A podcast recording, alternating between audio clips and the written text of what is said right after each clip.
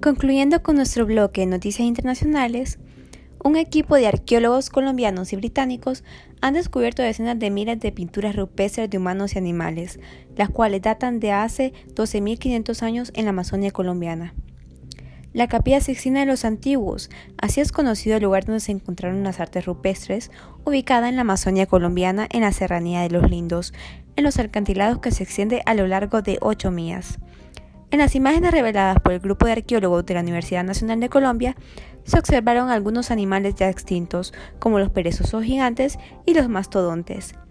De acuerdo con el artículo publicado en la revista Science Direct, una de las teorías que se maneja es que estos animales fueron vistos y pintados por algunos de los primeros seres humanos en llegar al Amazonas. Los expertos indicaron que estos hallazgos dan algunas pistas de una antigua civilización perdida y les llevará generaciones estudiar estas pinturas. Concluyendo con el último bloque del programa, les deseamos muy buenas noches a todos los que a esta hora nos sintonizan. Los esperamos en nuestro próximo encuentro con más hechos noticiosos.